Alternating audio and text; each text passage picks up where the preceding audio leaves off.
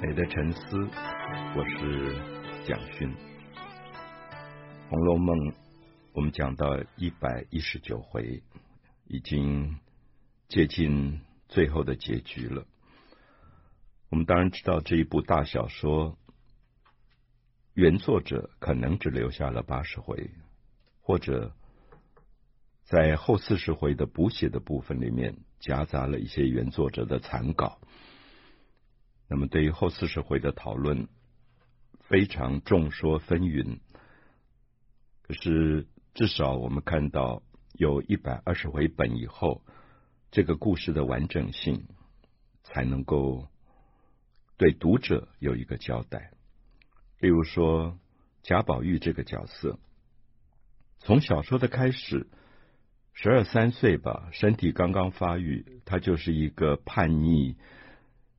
不读书，对一切正统体制的东西产生各种各种的抗争反叛的一个青少年。我们一直强调《红楼梦》这一个伟大的经典，其实隐藏了一个青少年对于可能古老中国文化的一个体制上的对抗。这是一般人也许不容易理解的。因为我们总觉得，当我们把《红楼梦》归类在一个古典的、经典的小说以后，我们就用经典、古典的概念去认识，认为这个文学大概都是非常顺从传统的。可是恰恰好相反，《红楼梦》里最重要的角色贾宝玉，以及他关系最密切的一个少女林黛玉。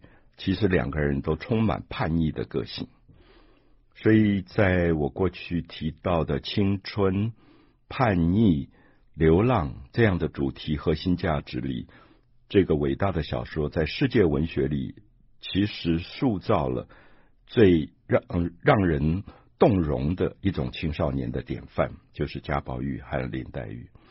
我们当然发现，在补写的后四十回当中。贾宝玉的个性开始有一点恍惚，所谓的恍惚，就是原来这么叛逆的一个青少年，对抗所有的儒家传统的，他怎么会甘于去跟父亲妥协？怎么会甘于跟他的老师贾代儒妥协？他的父亲满脑子都是做官的一种迂腐的概念。他的老师满脑子都是考试去呃中举人、中进士的迂腐的观念。我们知道贾宝玉这个青少年，恰恰好在前八十回是完全叛逆传统的，可是到后四十回里，他慢慢的一步一步在妥协。我们不知道是原作者变了吗？原作者有可能变吗？一个人的叛逆的思想。一个人对于生命里面最高的理想的一种核心价值，会这么容易放弃吗？我想这是大家读后四十回对于宝玉的变化里非常不可思议的一件事。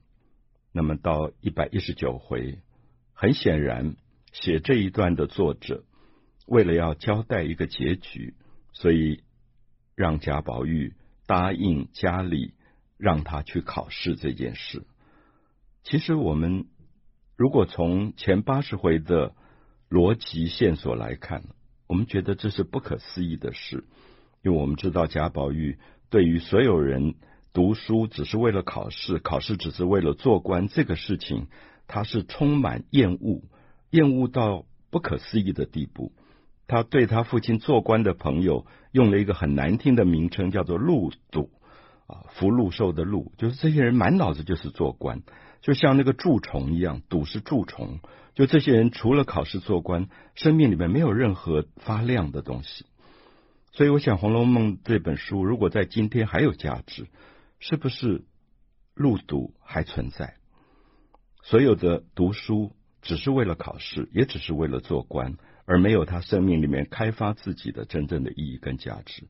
可是我们很难想象，一百一十九回的贾宝玉跪在母亲的面前。跟母亲磕头，知道母亲、父亲希望他去考试，他就说：“好吧，我就去考试。”那他好像也知道自己只要去考试，马上就考取了。这点当然也很让大家意外，就是这个从来不读考试的书的一个人，竟然参加大专联考，他那一次就中了那一年的第七名举人。啊，我我想台湾今天大概很难有人可以做到，就是高中三年都不读书，然后等到考大学的时候，他就考取台大医学院。我想这样的一个逻辑，其实在第一百一十九回让大家产生很多有趣的怀疑跟思维，就是这到底是不是原作者原来的意思？可是他跟母亲跪下来磕头是非常动人的，因为他知道他一定会考取，他一定会考取。那么满足了母亲，他说那个时候母亲一定很高兴，很喜欢，就是儿子一辈子的事也完了。其实这句话很深，意思说你们要我做你们喜欢的事，好，我就答应，我也去做。我做完了以后，我的生命就了了。其实宝玉决定要走了，就是在一百二十回的时候他就出家，所以我想这是一百一十九回宝玉去考试的重要的一个片段，一个充满了叛逆的精神的一个青少年贾宝玉。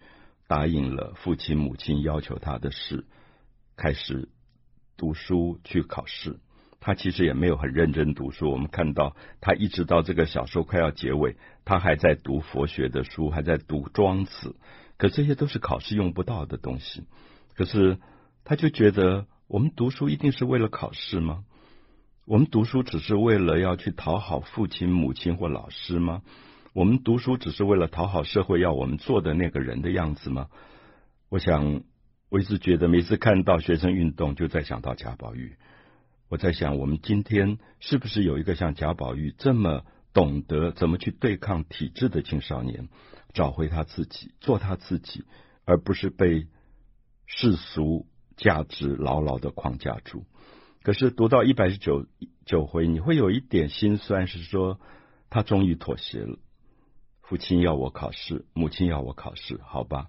那连他新娶的妻子薛宝钗也口口声声说：“你总要去做个官吧，总要考个试吧。”他也就答应了，跪在地上跟母亲磕头说：“这件事做完了，你一定很高兴。”可是儿子的这一辈子的事也就了了。母亲没有听懂，其实他就是要走了。我想青少年叛逆到了极致，两条路，一个是。出家，一个是自杀，其实他走向了很绝望的一条路，所以我们会看到这里这个贾宝玉去考试这件事，是不是原作者的原意？现在也有很多学者在争议争论，认为说贾宝玉这样的青少年，按照前八十回的逻辑，他绝不可能接受这样的事。可是当然，我不能那么武断。我觉得有时候我们看到一个十几岁充满了叛逆的年轻人。到二十几岁会妥协，每次在学生运动里会看到一些发亮的脸孔，对生命充满的理想。可是不多久你会发现，他可能刚好变成了进到某一个公部门做官，然后不久就贪污案件爆发的一个人。所以你就会开始连不起来。可是这是我们在生活事件里面我们常常会看到的状况。所以《红楼梦》可能强调说，生命青春的理想如何维持，让他在生命里。不会妥协，不会被污染。那么到呃一百一十九回的中段，我们看到延续前一回，就是王熙凤死了，留下一个独生的女儿巧姐。那家族败落了，所以家族里的不孝子弟贾云还有贾环勾结了王熙凤的兄弟王仁，就要把这个巧姐。卖给一个外藩的郡王去做妾，而这个事情爆发了。这个事情爆发是说，平儿觉得王熙凤不在，她有责任要保护巧姐。刚好刘姥姥来了，所以她就拜托刘姥姥说怎么办？那刘姥姥是一个乡下人，应该是没有知识的，也没有读过书。可她就说这么简单的事，你们着急什么？我就把巧姐带走。他们说带到哪里去？她说就躲在我们村子里呀。我是农村的人，他们要找也找不到农村去。那这个当然也是《红楼梦》第五回乔姐的判词那那个签当中，就是母亲当年接济过刘姥姥，所以遇到大难的时候，刘姥姥会出面来救这个乔姐，所以乔姐就躲过了一个灾难。可是作者很有趣，我们看到写一百一十九回的这个补写的作者，他好像还是不甘心一个公侯的女儿嫁到农村，嫁给板儿吗？刘姥姥的孙子吗？一辈子就在农村里做一个穷的呃女人吗？好像他不甘心，最后他还是没有真正变成村妇。我想这里面就看到补写的人有很多的阶级的意识，也许觉得一个公侯的掌上明珠怎么可能落难到最后做村妇？可是我们知道小说第五回里面画上面画了一个女孩子在村农村里纺织，就是乔姐。乔姐可能最后躲过了家族最大的灾难，她重新回到了农村，从最。看起来最贫穷，可是其实最朴素的生活，重新做人。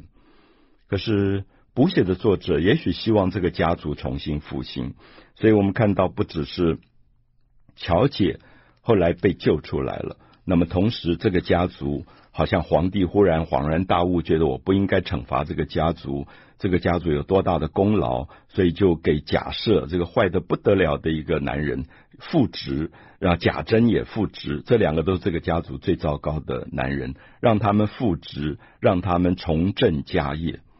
其实这个是很俗套的一个说法，就是以《红楼梦》前八十回来讲，他不觉得这个家族繁华去尽，没落。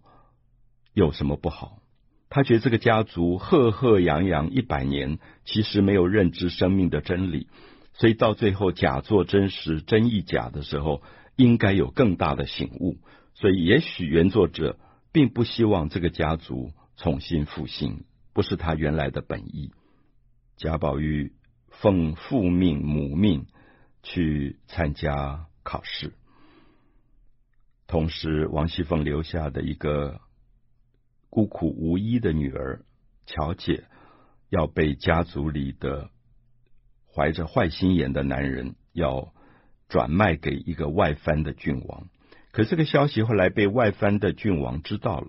这个郡王权势很大，可是他知道规矩。当他打听说他要买，只是要买一个佣人，买一个下下人丫头来使唤而已，就没有想到卖过来的竟然是。一个没落的公侯家庭的女儿，其实这是犯罪的。以皇室的规则来讲，不管贾家如何没落，他们还是有世袭功勋的。所以，如果你买这样的一个公侯的女孩子乔姐来做你的丫头，这是犯了国家的律法的。所以，这个藩王、这个郡王就吓了一大跳，说：怎么会有人把巧姐冒充为民女？就是普通的老百姓的女人来卖到他家里，说断然不可，因为这是干犯国家法律的事情。所以因此，王仁、贾云这些怀坏心眼的男人要转卖巧姐，就没有得到利益。《红楼梦》里面基本上我们看到，对于乔姐的这个下场的安排，后来乔姐重新被安排，就嫁给了。也是农村的大地主，一个周家的一个人做妻子，好像下场也很好。可是我们会感觉到，在《红楼梦》第五回的判词里面，这个女孩子的的确确后来是被刘姥姥救出去，在农村躲过了灾难，也就变成了一个农妇。我想，《红楼梦》的原作者大概感觉到，这个家族一百年的富贵荣华，其实只是表面的好看。从里面都已经腐烂掉了。那如果从里面都腐烂掉，这个家族的复兴不是要复兴一种腐烂吗？该腐败的个人，该腐败的家族，该腐败的社会，也许《红楼梦》的原作者不觉得应该挽回，就让它没落下去。可是乔姐离开了这个没落的家族，到了农村，其实我认为是作者的有意让她。从最淳朴的人在做起，做一个农村的农民的太太有什么不好？所以我想这里面就看到了原作者跟补写者很能可能非常不同的意见，因为补写的人一定要这个家族重新复兴。假设这么坏到不可饶恕的一个男人，最后他还复职，贾珍还继续他们家族的世袭，然后让这个家族继续繁华下去。我相信应该不是《红楼梦》原作者的原意。那么一百一十九回到后段就描述到消息传来，宝玉果然中了第七名的举人，跟他一起去考试的。李纨的儿子贾兰，兰花的兰，也考取了第一百三十名的举人，所以贾家高兴得不得了，就开始庆祝啊，就是两个孩子去考试，叔侄两倍考试，两个人都中，一个中第七名，一个中一百三十名。这个是原作者对于功名利禄是完全鄙弃的，轻视轻蔑的。可是我你看到补写的作者。他一定要考试中举，好像这才是荣耀。那我想，我们今天也逃不过这一关。我们总觉得孩子考不取大学是不荣耀的。可是，如果这个孩子有其他的人生的志业，其实考试对他的意义不大。《红楼梦》的现代感，也许是让我们很惊讶。就是在那个年代，其实贾宝玉是一个拒绝联考的小子，他要完成他自己。可是，在补写的部分，他中了第七名的举人。然后失踪了，家里吓了一大跳，说考取了这么好的喜事传来，可是宝玉怎么会不见了？那刚好他的妹妹探春也回来，就大家哭成一团，就说宝玉失踪了。可是这个时候我们就想到，宝玉去考试前跪在妈妈的面前说：“我这次去考试，你们一定很高兴，因为这是你们要我做的，那我也一定会考取，所以你们会更高兴。”可是我也就了了我做人的一生的心愿。其实他当时已经暗示母亲说：“我考取了，我的功课做完了，我的人生功课做完了，我欠你们的也还完了，我就会走了。”可是母亲听不懂，所以我常常想，今天如果一个父母老是逼迫着孩子去考试，做他不愿意做的事，这个孩子也许跪在母亲的面前说：“好，我妥协，我为你做。”可做完，我的人生也就结束了。也许里面是一个非常大的悲痛的事，所以《红楼梦》其实隐藏了非常多对世俗的某一种批判，就这个世世俗的价值加在青少年身上，那个压迫何时才会结束？好，所以宝玉失踪，那当然我们知道，他就跟原来带他到人间来的两个茫茫大师渺渺真人。就进入大荒，回到他的原来的本处，生命的本处。